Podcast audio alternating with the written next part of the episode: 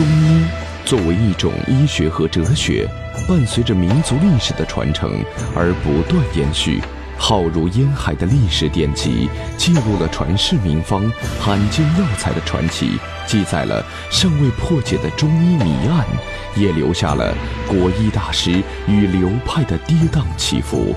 这一切都将由我们为您讲述。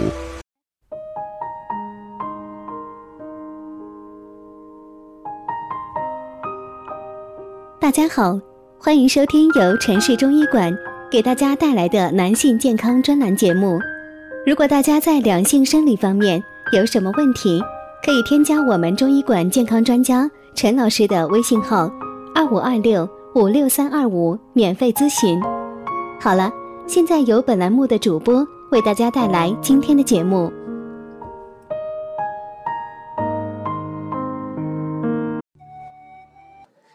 亲爱的听众朋友们，大家好，欢迎大家收听男性健康知识讲座，和你一起分享养生知识。订阅后每天更新男性保健小常识，让男人更加的了解自己的身体。今天呢，要说的是前列腺感染的三大途径。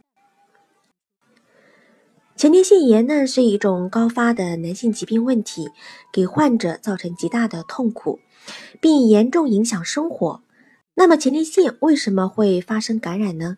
怎样缓解慢性前列腺炎带来的疼痛呢？前列腺感染的途径大致呢有三个方面。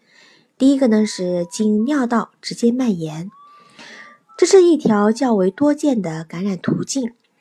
细菌经尿道口上行进入尿道，再经前列腺导管侵入前列腺体。引起急性或者慢性的前列腺炎。值得注意的是呢，凝菌性尿道炎是引起前列腺炎的重要原因。随着近年来凝病在我国的迅猛发展，已经成为慢性前列腺炎的一个重要病因。前列腺增生或存在结石，可使呢前列腺部尿道变形、扭曲、充血和排尿不畅。并使前列腺部尿道黏膜对抗尿道内原来可以和平共处的非致病菌的免疫能力下降，因而呢易发生前列腺炎。性欲亢进或者过度手淫可以引起前列腺反复的充血，诱发前列腺炎。导尿或者呢是尿道器械检查呢，可以将细菌带入尿道，引起前列腺感染。第二个途径呢是经血液循环感染，身体的其他地方感染到的致病菌可以经过血液循环到达前列腺，引起前列腺炎。常见的有皮肤、扁桃体、龋齿、呼吸道或者肠道感染到的细菌入血后呢侵入前列腺。第三个途径是淋巴感染，这个呢是比较少见的。可因前列腺宁静的炎症，如直肠、结肠、膀胱、尿道等，通过淋巴管道引起前列腺炎。前列腺炎的分类比较复杂，除普通的细菌性前列腺炎呢，可以分为急性前列腺炎和慢性前列腺炎之外，还有特异性前列腺炎，包括凝菌、结核菌、霉菌、真菌。和寄生虫等引起的前列腺炎，病毒、支原体、衣原体感染引起的前列腺炎，以及肉芽肿性前列腺炎、前列腺炎痛和前列腺炎充血等。缓解前列腺炎痛苦的方法有哪些呢？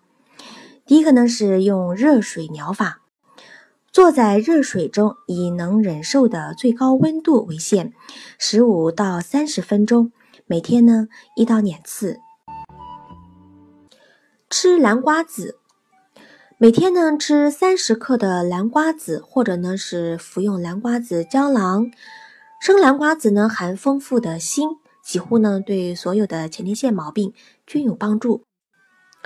避免性行为，当前列腺受感染或不适时，性行为呢会使问题更严重。指压疗法。按压腹部的中极、水道、大颌穴和腰部的刺骨、膀胱腧穴以及足部的太冲穴，有助于改善前列腺的功能。多喝水，前列腺炎患者呢，应该多多的补充水分，每天喝二到三升的矿泉水，增加尿液，有助于排出废物。适量运动，最好的运动方式呢是走路，不宜骑自行车，因为车座呢会压迫前列腺，加重前列腺炎病痛。对于前列腺炎呢，一定要早发现、早治疗，同时呢，在生活方面要做好预防的措施，减少前列腺炎的传染，缓解前列腺炎痛苦。您现在收听的是男性健康知识讲座，和你一起分享养生知识。订阅后每天更新男性保健小常识，让男人更加的了解自己的身体。今天的节目呢，到这里就结束了，感谢您的收听，我们下期再见。